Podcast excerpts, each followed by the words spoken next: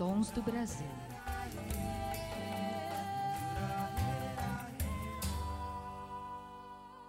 Programa Tons do Brasil com o melhor da música brasileira de qualidade de todos os gêneros, estilos e épocas. E hoje eu tenho o prazer de receber aqui no Tons do Brasil uma super cantora, é Eliane Salek. Ela é cantora, compositora, flautista, pianista, arranjadora e carioca. Da Gema. Carioca da Gema. Olha só, que delícia Sim. receber uma mulher virtuosa aqui no Tons do Brasil. Muito prazer te receber aqui, Eliane Salek. Que beleza! Que alegria, Shirley. Eu que estou super alegre de participar desse programa, né? E estar também do lado de uma outra mulher talentosa fazendo um belíssimo trabalho com a música brasileira. Então, é tudo de bom, tudo que a gente quer fazer, mostrar o trabalho, falar do trabalho da gente. E você já tem cinco CDs gravados, inclusive o teu quinto álbum é A Mulher Brasileira, né? Tem tudo Exato. a ver. Tudo, tudo a, ver. a ver com, com, com a gente, com as mulheres que são artistas, com as mulheres que que moram nesse país. Como surgiu a ideia de você fazer esse álbum? Olha, é, são músicas que vêm, é, que vinham já de muito tempo, né, no meu coração e que eu queria trabalhar. E eu fui percebendo que, na verdade, esse repertório era um repertório que é, me, me dava assim referências de grandes mulheres é, que foram tiveram uma importância muito muito grande na minha carreira, não é? Desde o comecinho, desde o comecinho, quando eu comecei a tocar piano, que eu descobri, eu me, eu me deslumbrei com cinco anos de idade, aquela senhora Madonna Marina, minha professora de piano. E então, começando por ali, eu depois com minha minha carreira, com minha na música popular também, é, eu fui inspirada por pelas grandes mulheres. Elisete Cardoso foi uma delas, foi assim uma inspiração enorme, aquela voz maravilhosa, aquele, é, aquela maneira de cantar, aquela, aquele vozeirão, né? porque ela tinha uma voz grande e, e, o repertório dela. Eu percebi que no, na minha trajetória eu não tinha, eu vinha perceber isso depois. Eu sabia que tinha influências dela, mas eu vinha perceber que o meu repertório, aquilo que eu gostava muito de fazer, é, tinha sido basicamente muita coisa assim do, do repertório da Elisete. E, e a partir daí eu fui sentindo, né? Elis Regina, uh, Dona Ivone Lara, eh, cantoras Alcione, eh, Dolores Duran, assim, sempre foram assim muito marcantes para mim. Sempre achei assim a música delas maravilhosa. E aí eu achei que era interessante, como eu estou à frente de um trio, eu formei um trio chamado Eliane Salek Trio, então eu falei, esse trabalho é para homenagear a mulher brasileira. Então, é esse o nome que eu vou dar. Muito bacana. Como que você descreveria o seu estilo musical único, que abrange o Brazilian Jazz, a música popular, a música de concerto? Quais são as influências que moldaram a sua abordagem musical? Então, foram muitas, muitas. Eu posso dizer para você que eu sinto assim como se eu tivesse vivido muitas vidas nessa vida. Porque, como a música foi muito importante para mim desde pequenininha, desde que eu comecei profissionalmente, eu passei por muitas escolas, muitas muito diferentes, tanto a da música clássica, dita clássica, como da música popular. Sim, e, mesmo dentro do, do, do clássico, por exemplo, eu passei por muitas escolas diferentes. Então, dentro do clássico, eu tocava piano, eu passei para flauta. Então, eu tinha uma formação de pianista e, de repente, eu estava com uma formação de, de flautista. Fui tocar na Orquestra Sinfônica Nacional da Rádio MEC. Que! Toquei, toquei em várias orquestras sinfônicas, tocando flauta, fazendo concertos. Mas, paralelamente, eu conhecia os, os artistas brasileiros populares, como Sivuca, Toquinho, Sim. e morava na frente da, da, da, Rede Globo, e ali eu tive uma, uma, uma, assim, uma formação impressionante, porque eram músicos de primeiríssima qualidade, e eu era jovem, tocando piano e tal, daqui a pouco eu estava todos os dias atravessando a rua e gravando na Globo. Que então demais. era piano, era flauta, era sim, então foram contatos assim maravilhosos. Eu gravei com, com Zeca Pagodinho, toquei na banda do Zeca Pagodinho, toquei com Sivuca, toquei com Toquinho, gravei com Toquinho e muitos outros artistas, com Rosinha de Valença, eu fiz um grupo de música só de mulheres. Aliás, eu tenho um vídeo muito bacana que é com uma banda de mulheres a gente fazendo uma apresentação na antiga TV Manchete e o Miele é que faz a apresentação. Então, é, era uma, assim, muitos artistas, gravei com Menescal, gravei com muita gente, com muita gente. Toquei com a Laide Costa, acompanhei a Laide também é, no seu trabalho, como tocando flauta com ela. Gente, eu acho que nem sei se vou lembrar de tantos, mas então assim eu posso dizer que a minha influência ela é muito ampla. Certo. E, é, porque também toquei em orquestras de jazz. Eu toquei, toquei na orquestra, é, orquestra Rio Jazz Orquestra. E na Rio Jazz Orquestra eu toquei, é, toquei piano, toquei flauta. Então eu tocava em orquestra de baile, eu gravava na Globo, eu tocava em orquestra sinfônica. Minha vida foi uma loucura de, de música, porque eu fui assim, muito entregue. Eu larguei um, um, um trabalho no Banco Central do Brasil, para você ter ideia. Eu cheguei a fazer concurso para o Banco Central do Brasil e larguei porque é, eu, desde nova, eu falei, não, eu tenho que fazer só música. Eu tinha uma, uma, uma ânsia de fazer muita coisa na música. E fui assim, fui fazendo. Então, posso dizer para você, respondendo a sua pergunta, que a minha música é uma mistura disso tudo. Eu, quando faço um show, é, eu, por exemplo, estou tocando um. Eu gosto muito de bossa nova. Hoje eu acho que a bossa nova assim, é uma tônica, esse trabalho é uma tônica, mas também do samba, do samba que vira uma bossa.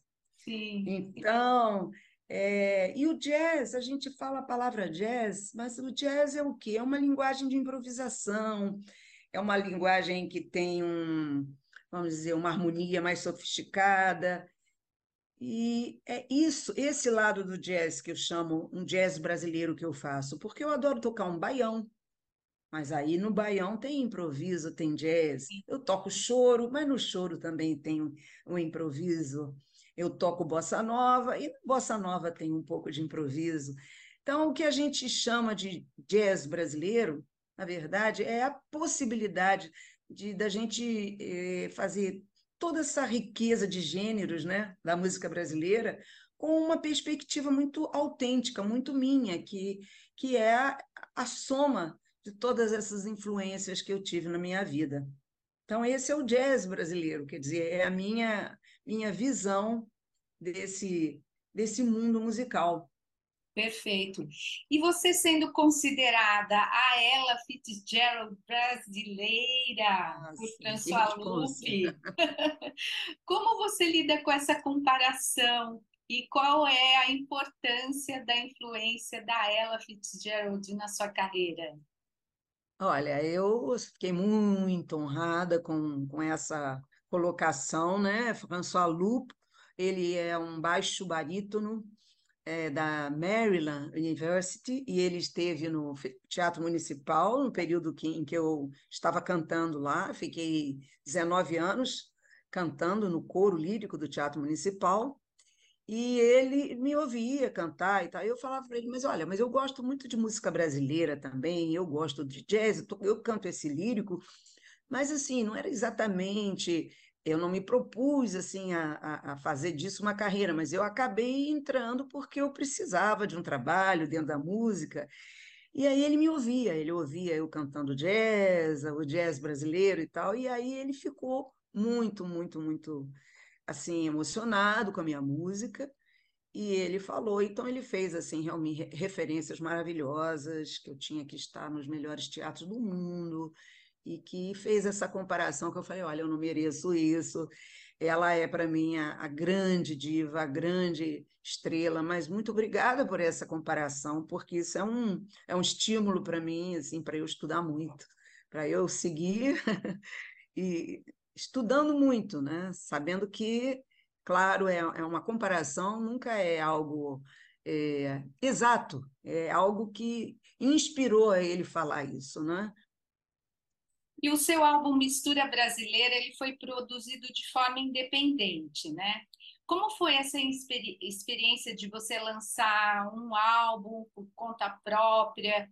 E quais os desafios que você enfrentou nesse processo? Olha, eu sempre fui assim, de não esperar muito as coisas acontecerem. Eu sempre fui e falei, quero fazer, vou fazer. Vou meter a mão e vou fazer. Vou correr Entendeu? atrás. Vou correr atrás. Sempre tive essa disposição, que no momento que você larga um banco central para fazer música, você tem que ir com tudo, né? É verdade. Tem que ir com tudo. Então, desde o primeiro álbum que eu fiz, que foi em 1985, eu já estava contratando uma banda, uma, uma banda, um bandaço, né, que a gente pode chamar, porque naquela época havia dinheiro para você entrar num estúdio e chamar uma banda assim enorme, com quantos instrumentistas de sopro, dois bateristas, tinha acordeon, tinha nossa, mas contrabaixistas, mais de um contrabaixista tocando.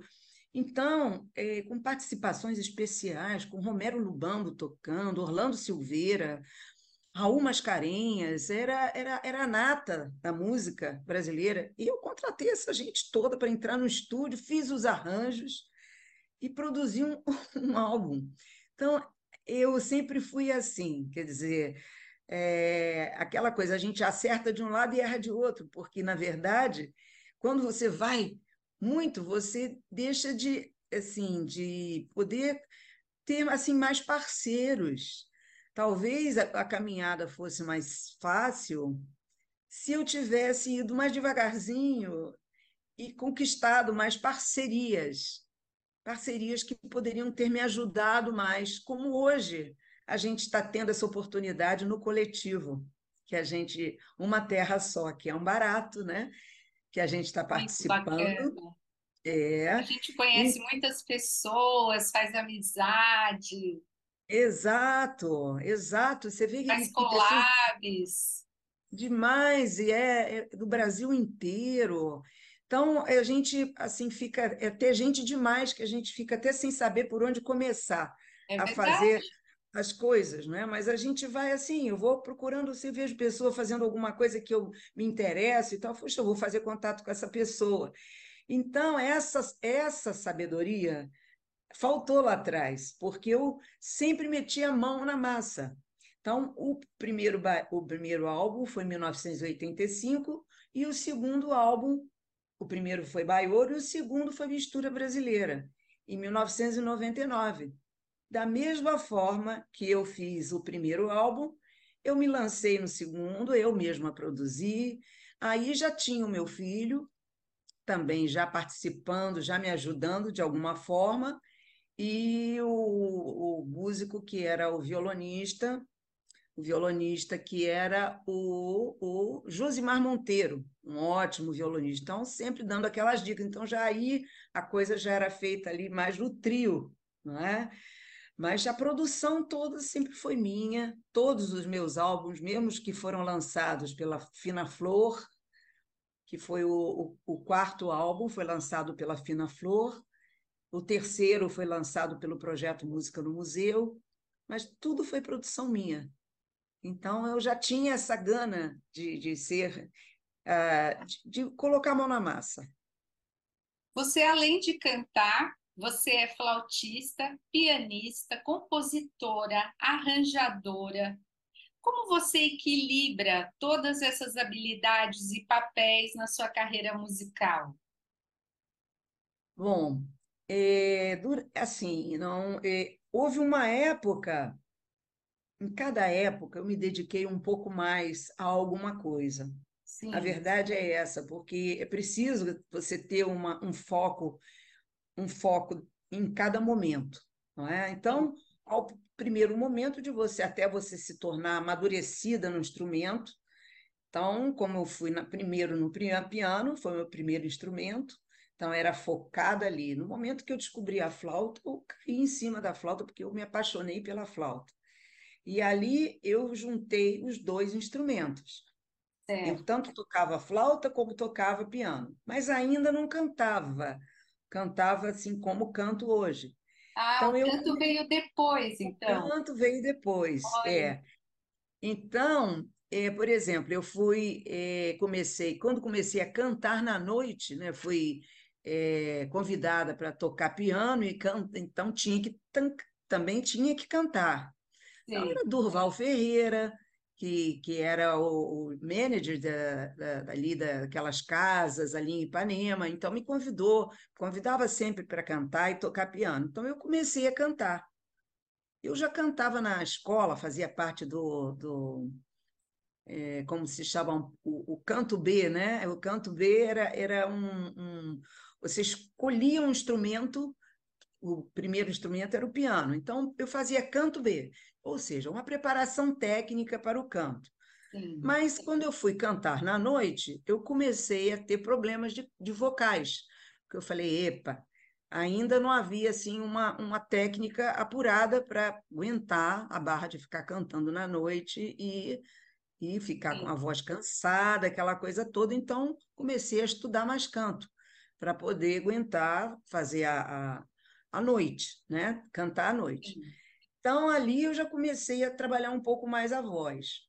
Mas com assim, então eu estava muito bem, fazia muita coisa, é, fazia, como eu te falei, a Globo, eu atravessava ali a rua e gravava todo dia, era na frente da minha casa, todos os dias. Montei meu apartamento gravando na Globo.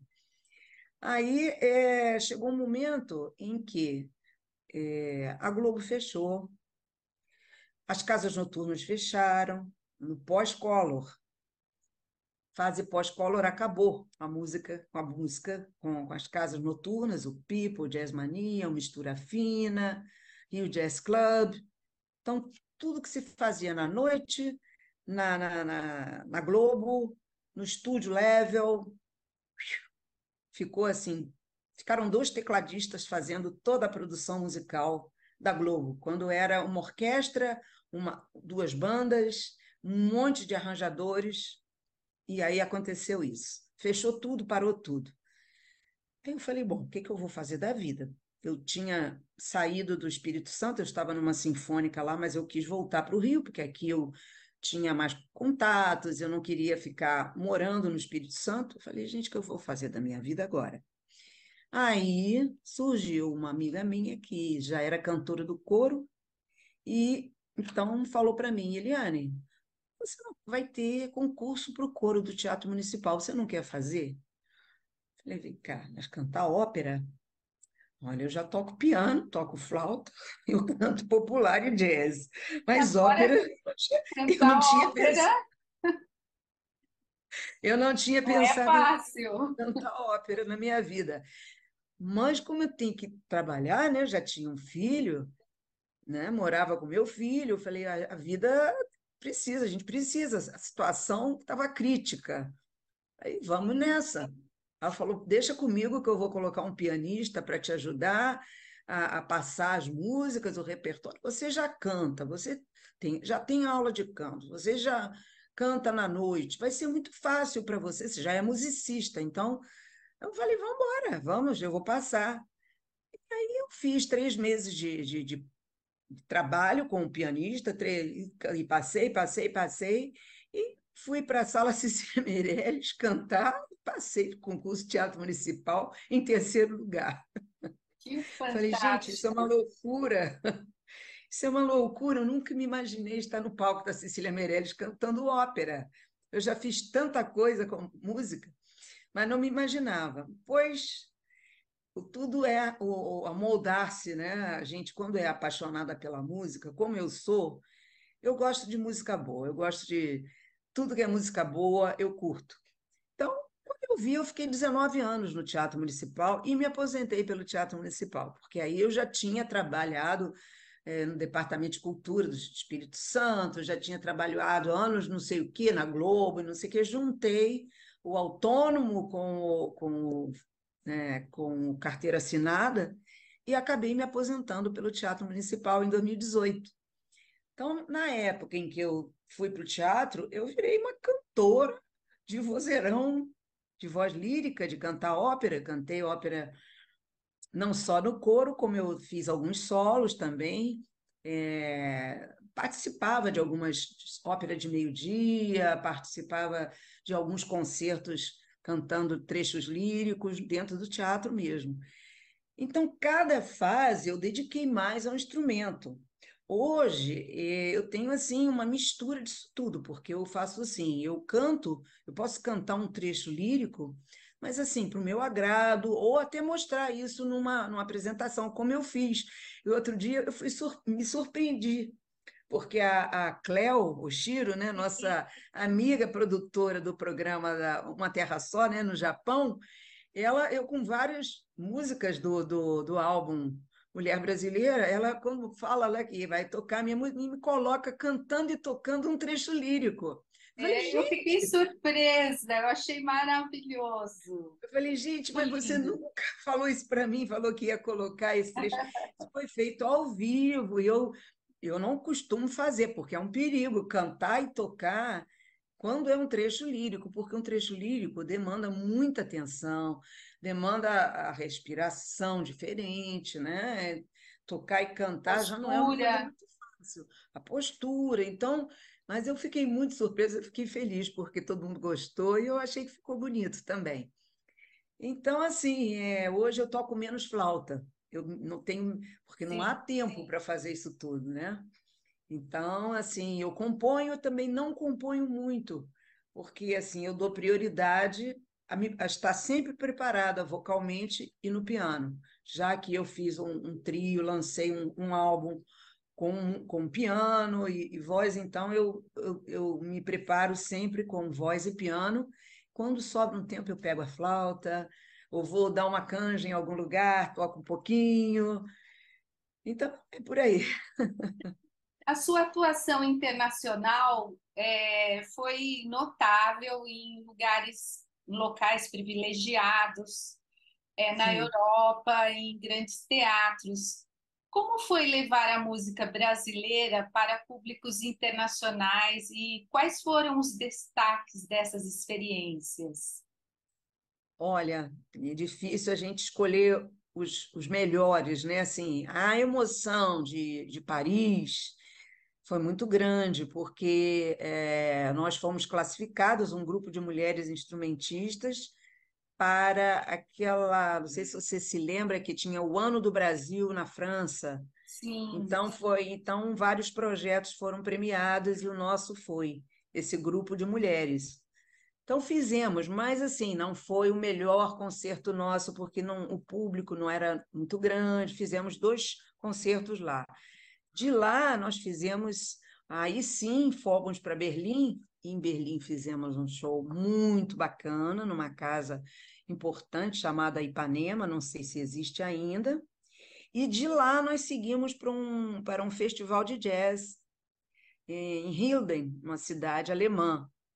Foi espetacular, com grandes nomes, né? foi um, um, assim, uma época muito, muito, muito bacana. É, esse foi um dos, muito, dos melhores, eu posso dizer.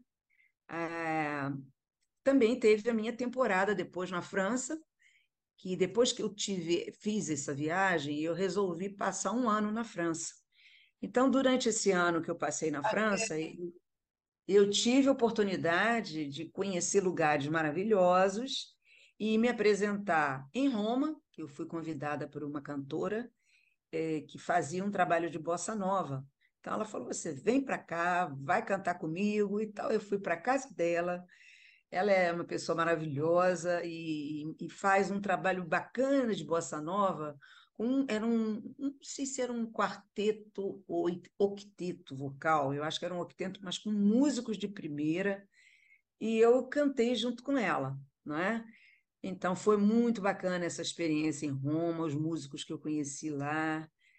E depois disso, em, em Lyon, que eu estive na cidade de Lyon, e em Lyon eu participei de muita coisa boa, participei de programas de jazz, da rádio, numa rádio, é, rádio de jazz, ó, com gravação para TV francesa, e também na Ópera de Lyon, que chama-se L'Opéra de Lyon.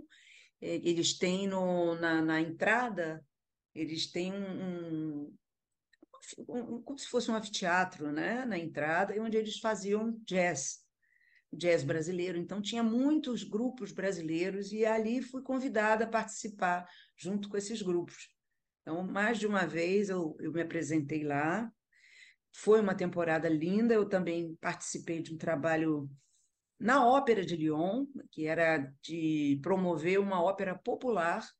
Então, eu comecei os trabalhos dessa ópera popular, mas infelizmente eu tive que largar porque o meu trabalho no Teatro Municipal me chamava. Então eu tive que ir para o Teatro Municipal voltar, né?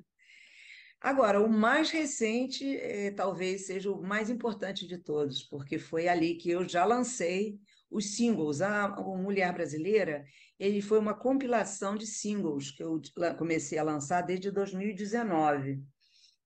Então, em 2019, eu fui é, convidada para fazer um show em Portugal, na Casa da Música, na Casa da Música do Porto, que é um espetáculo.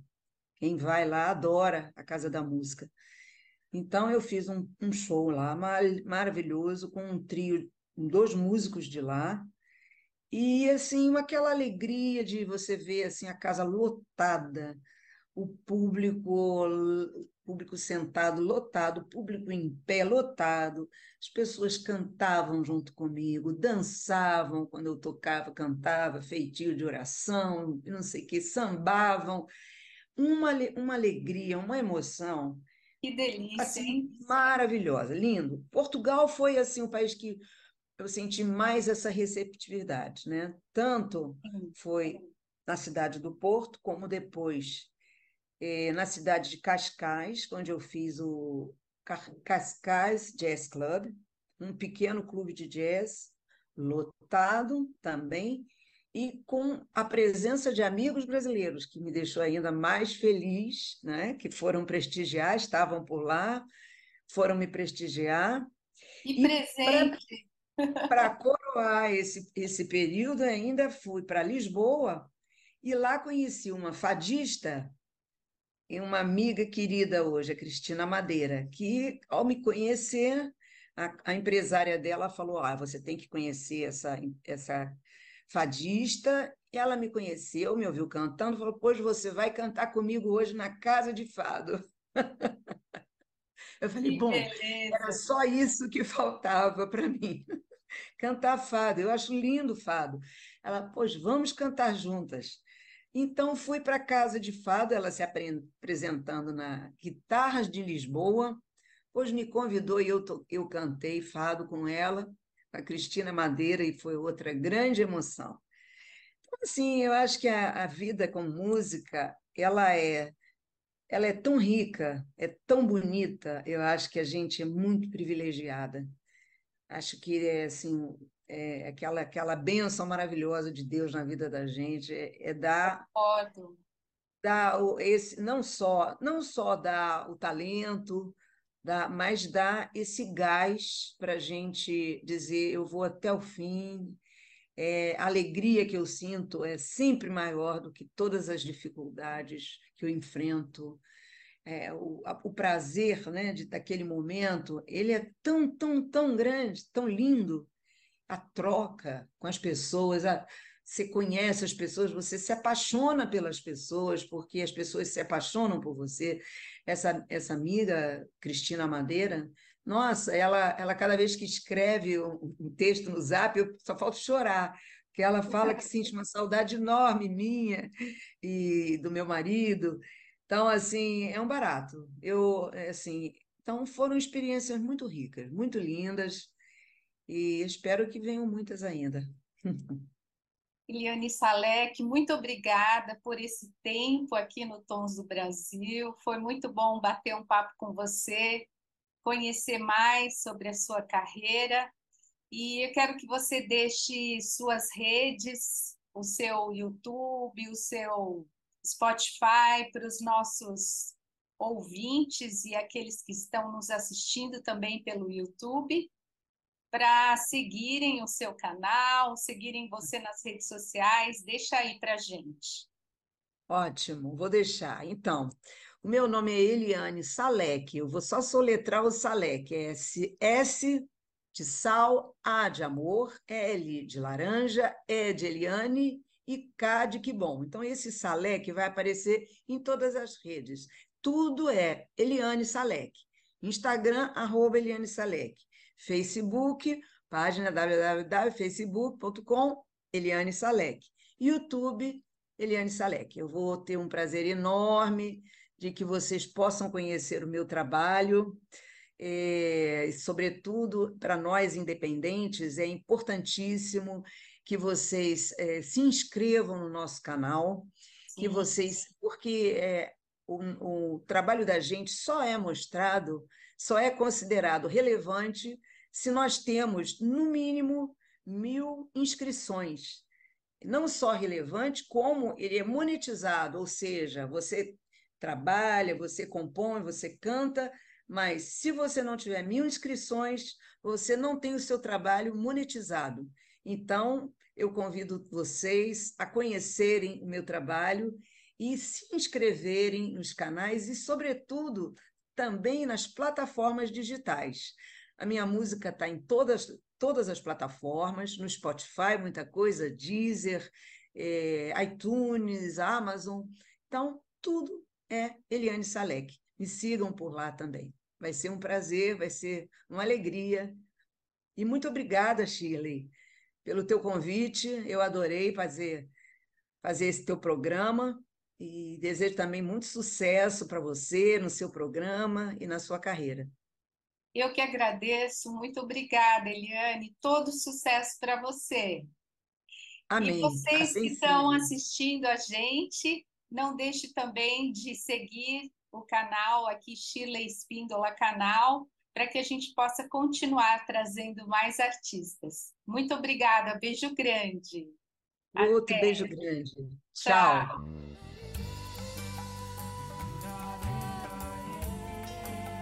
Tons do Brasil.